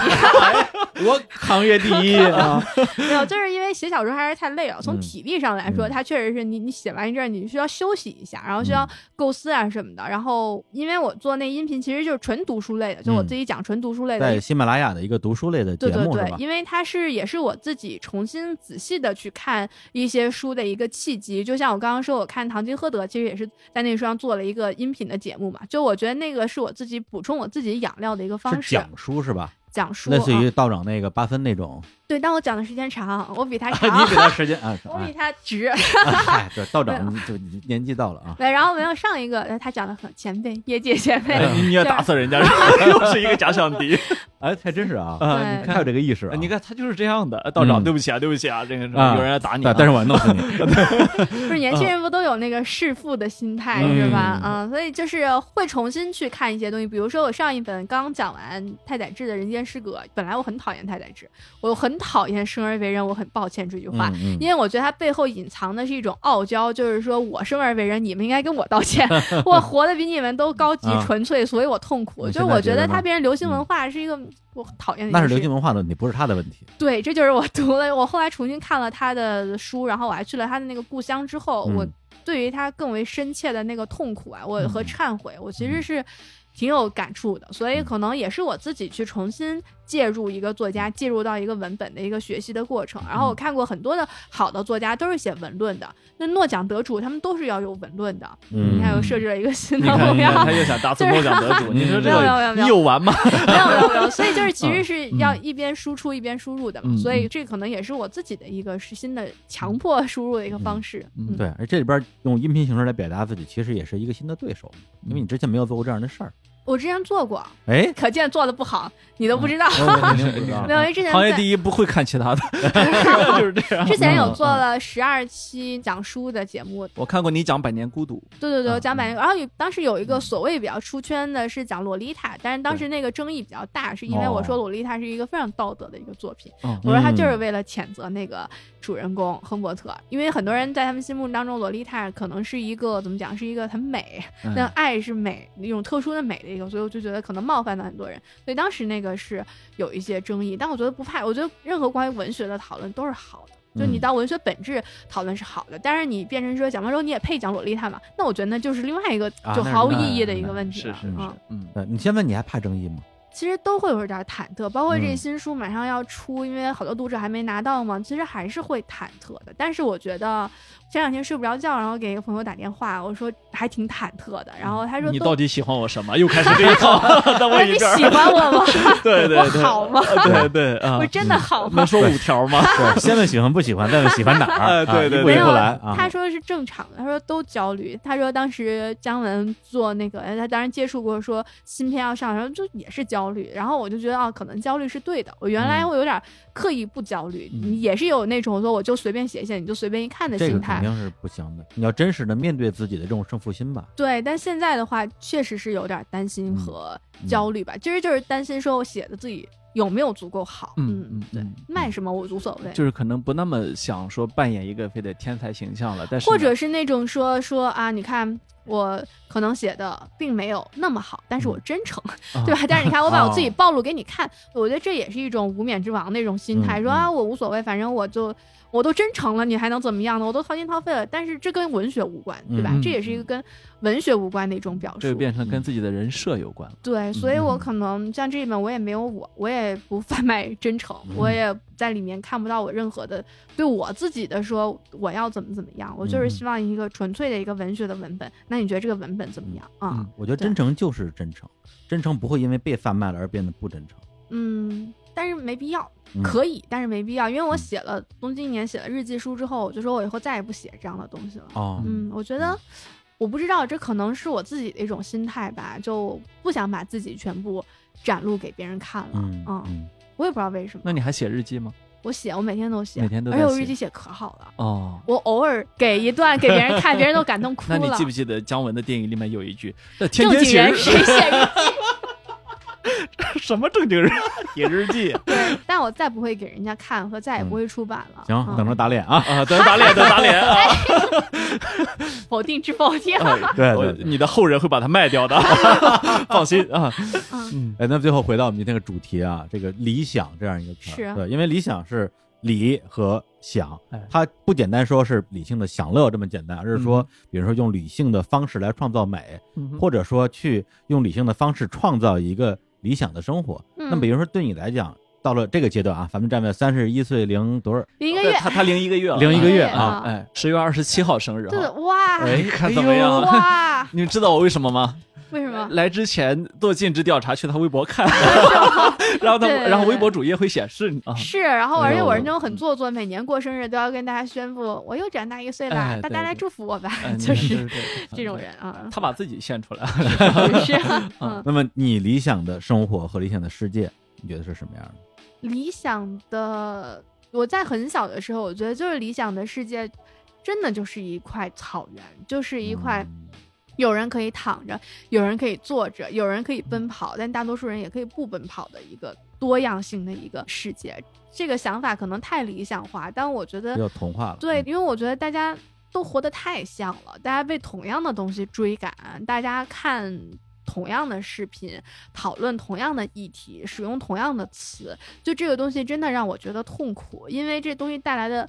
就是乏味，你知道吗？在这媒介上看到的东西，你在那个媒介你又听到，然后你在广告牌上第二天就能看到，就是打开手机听的音乐，高铁上面人公放也在听，理发店也在听，就这个东西真的是让我觉得痛苦。所以可能我比较童话的对理想的设计，就是大家都活的不一样，而且没有一种活法是值得被批判或者是被异化的吧。然后我觉得这是理想的世界，我觉得理想的生活，嗯。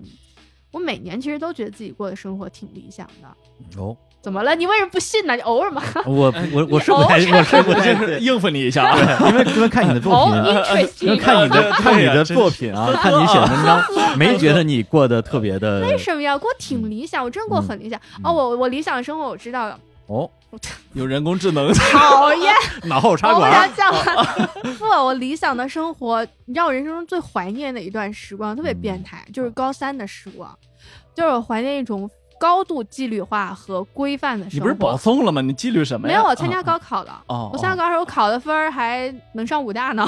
加了六就是对对对对对，考分还挺高的。然后，因为我本来成绩特别差嘛，高一高二都没学习，整天在混和在新京报写东写专栏，对，搞创作。所以我直到高三才开始学习，准确说高三下半年才开始学习。然后我觉得那是我人生当中。最充分和过得最充实一段时间，我每天早上六点钟起床，然后就开始一直学习学习学习，然后学习到晚上，规律运动，规律阅读，规律睡觉。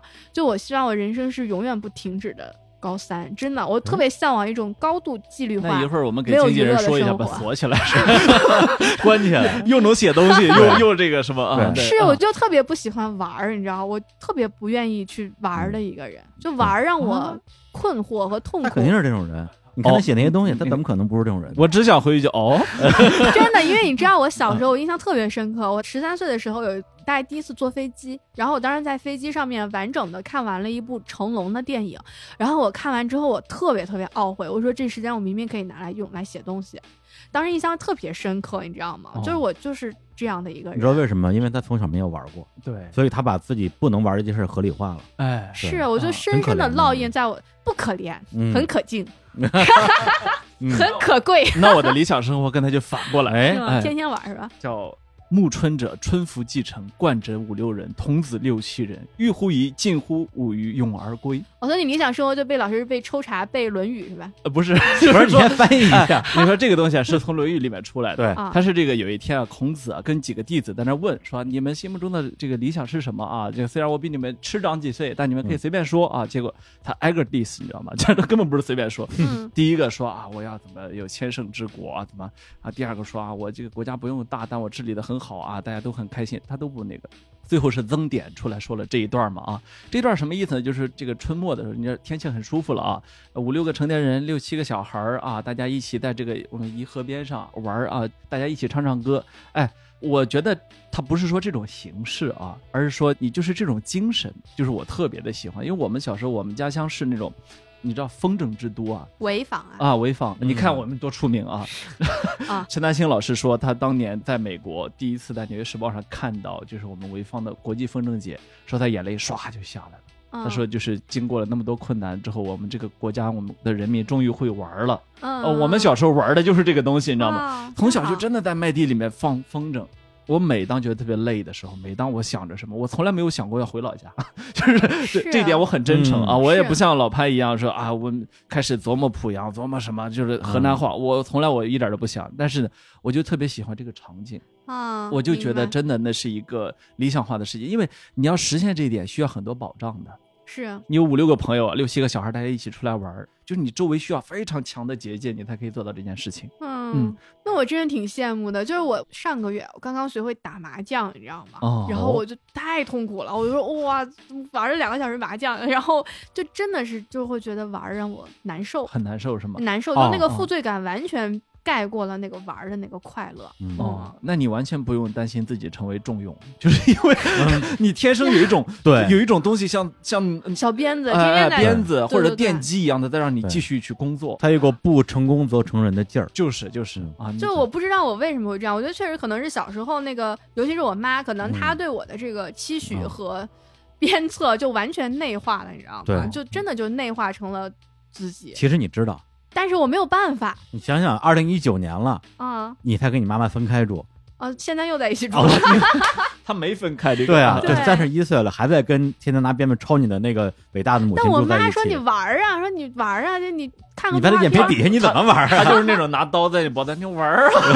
不 不不，其实他现在他真的希望我玩，希望你玩，希望你快乐。他有表现过后悔吗？对于那种教育方式？嗯。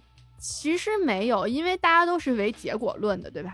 而且大家就是都是经验的囚徒嘛，就是他只知道这么一种教育方式。我也没有兄弟姊妹，另外一个玩也很成功的，所以他当然就会会认为说路径依赖的，觉得他这种教育方法是对的。但他确实有说过，说以后你有小孩的话，我们就天天让他玩，就不要学习，天天玩。就就这时候他说的时候也是真诚的，所以我就会觉得，那在我身上我是没有可能在。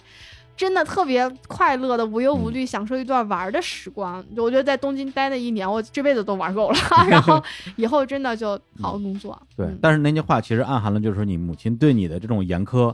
并没有打算在你身上做出改变，而是留在你的下一代。不是他，这很有意思。他已经来不及了，你知道吗？就是因为这已经来不及。我自己很难，对我很难从别的东西当中获得快乐。确实是，就是这个也是让我痛苦的一点。对，因为我之前在看你的书的时候，也在琢磨，觉得对于你这样一个人来讲，对你来讲，你生命中最重要的那个关键词是什么？比如说自由、成功、尊严、快乐。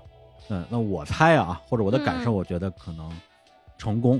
或者是基于成功之上的这个尊严，对你来讲可能是更重要的事情，比起快乐跟自由。实现自我价值，对我觉得成功在我心目当中就是实现自我价值。那你心目中的那个终极的价值是什么？有吗？我不知道这个东西啊，就跟是，就跟你知道当年有一个很著名的一个案例，就是当时呢是有一个片子还是有一个杂志我忘了，他当时就是要判断他是不是一个淫秽出版物，当时那个大法官好像写了一个判词，就是说他怎么判断这个是 hardcore porn。就是那个，然后他当时那句话说的很好，他说就 I know it when I see it，就当我看到了，我就知道了。所以你说这个终极价值，我觉得也是，我现在看不到，但当我得到了，我实现了，我就知道我得到了。就是说，因为我自己是一个一直无法克制的，会很容易自我厌恶和对自我感觉到愤怒的一个人。就我觉得，当我有一天停止这个了，也许我就实现了我目前还不知道是什么的自我价值吧。对，虽然我刚才一直在劝方舟啊，说你不要跟自己那么较劲啊，不要纠结啊，快乐。但我又特别懂他，因为你俩都这样，啊因为我过去这两三年就每天都是像他现在这样过。其实我觉得李叔也也是个挺有意思的人，我要剖一下李叔了。你看他一方面是你们俩是一样的人啊，都是拼命啊往上走啊，这变态啊。但是 另外一方面，人家李叔有另外一面的。他前两天北京雾霾，他发了个朋友圈说北京雾霾我真受不了了。于是我找出了我七彩的泳衣，买了张去海南的机票啊，然后。再过了两天吧，正好我们俩在聊天他居然就开始发光着膀子的照片给我看，椰子树、棕榈树，你知道海边裸照攻击，对，裸照发给我，然后又撤回，就让人以为他真发了什么大不了的东西，你知道吧？然后我就会觉得说，哦，他其实他有通过玩或者让放松来让自己就是那个弦儿松一下的那个时刻。其实我之前好多年啊，就特别追求一种那种连轴转的生活方式，跟方舟一模一样的。但是我现在说实话，不是特别这么想了。我觉得我现在生活应该是一种松紧带的状态吧。一方面，我觉得得适当的克制一下自己，不能说咱们生活里边只有工作，但也不是说一放松就把事儿给耽误了。我觉得我可能确实需要这种关注自我、回归生活本质的一种生活方式。我觉得你就是有点太绷得太紧。没有，我就是一个物理，你知道有个定义上说理想状态下，你知道我小时候在想这个理想状态下什么？于理想状态下就是平滑的匀速的运行。我觉得我现在 就是在平滑的匀速的运行，就我没有感觉到某种松弛或者紧绷的东西，就是就觉得它好像就是一种匀速的状态对我来说。就是说你心目中其实这不是个弹簧，对，而是个一直在往前开的车。对，在理想状态下 不断前行的。玩是你的一个障碍物，对，过去玩，过去玩，过去啊，前面个麻将，怎么办？绕过去，真的绕过去，绕过去。就他说这个那种鞭策内化，特别能够理解。我也是一个每一次只要一玩了。没有人去指责你，我自己先把自己批判的不行了，说你怎么又玩了？你配吗？哎，对你还有多少的目标没有实现？你看看你的同龄人啊，你看那些比你小十岁的人都在干嘛？是，你怎么能玩呢？对我刚刚跟李叔说说，我今年还有一个自己觉得特别感触，对我影响挺大一事情，就是我当时在年初的时候去拜访了那个日本艺术家村上隆，就那个太阳花的那个，对对对。然后他当时他每天好焦虑啊，好累，然后呢。我就说，那你可以选择一种更轻松的生活，对吧？你玩去，对，放风筝，对吧？你玩去。然后他就说。他说他爸爸七十多岁的时候得了阿尔兹海默，那阿尔兹海默其实是有一定的遗传性的。他说我再过十几年、二十年，我可能也会得阿尔兹海默，我到时候会忘掉一切。就是在那一天来临之前，我没有必要现在就放松。过了一段时间，我又看到他说他自己破产了，你知道吗？我就在想，哦，那现在可能鞭策他的不是对阿尔兹海默的恐惧，可能是确实是要努力挣钱。呃，其实这个艺术家、文学家缺钱，这其实是个特别好的一个状态。就是那巴尔扎克就因为缺钱缺的，二十年写了一百多本。托斯托耶夫斯基也是。赶稿要交稿什么的，对，那方舟还是得少接点活嗯，少接点，一定要让自己先穷下来啊。那今天劳务就不要给我了，好，可以，可以，可以，可以，可以，开玩笑，开玩笑，开玩笑，没，这当真了啊。那哥们这边钱我也省了啊，我没说。行，那今天我们啊，关于理想的话题啊，聊得非常的充分啊，非常的鞭挞灵魂。嗯，其实，在录音之前，我就一直在琢磨这个理想啊，到底是个什么意思？对，理想为什么叫理想呢？它跟梦想、狂想、幻想、妄想有什么区别？我觉得理想应该是所有跟目标相关的词汇里边最接近理性的一个词儿，但它有没有目标这个词儿这么具体？感觉但凡是能被称之为理想的东西，还是要经历一些什么艰苦的跋涉才能到达。而这个想能达到的远方啊，彼岸，一定是需要一些理性的引导跟支撑的。像方舟啊，从小就天赋异禀啊，我觉得可以说是老天爷给的。但是方舟他一直以来还是在坚持探索啊、尝试啊，不停的练习、积累经验、学习写作等这些事儿。通过他的这种苦行啊，嗯，才能才能达到这个彼岸啊。就人不堪其苦，回也不改其乐，他是这么一个状态啊。存天理，灭人欲。虽然不是唯一的路 啊，对，也有那种啊，快快乐乐就把事儿干了。确实能有从理性当中也能获得一种别样的快乐吧。嗯，对，是。那希望方舟在这个理想的路上啊，能够越走越远。哎呀，这太正式了。对，知道有一天他能够。笑看自己当年的那些，发现自己真的找到了那个最有价值的东西啊，然后就可以玩了。对对对对对，其实我特别期待那一天玩是吧？我们都想看你玩会儿。对，就是有一天，无论是你找到了。你想找到那个东西，你觉得你可以去做一个可以玩的人了，还是有些你没有找到，你也放下了？其实我都会。行，那我一会儿表演一下玩游戏，勉为其难，表演性的给你们玩一下。哎呀，真是超后型人格，这也是个工作，你知道吗？既然为了让你们满意，我待会儿玩一下。那最后再次感谢一直倡导理性美学的 AI 科技家电高端品牌 Como 对本期节目的赞助支持。好，再次感谢方舟和格子，谢谢大家，谢谢，拜拜，拜拜，拜拜，拜拜。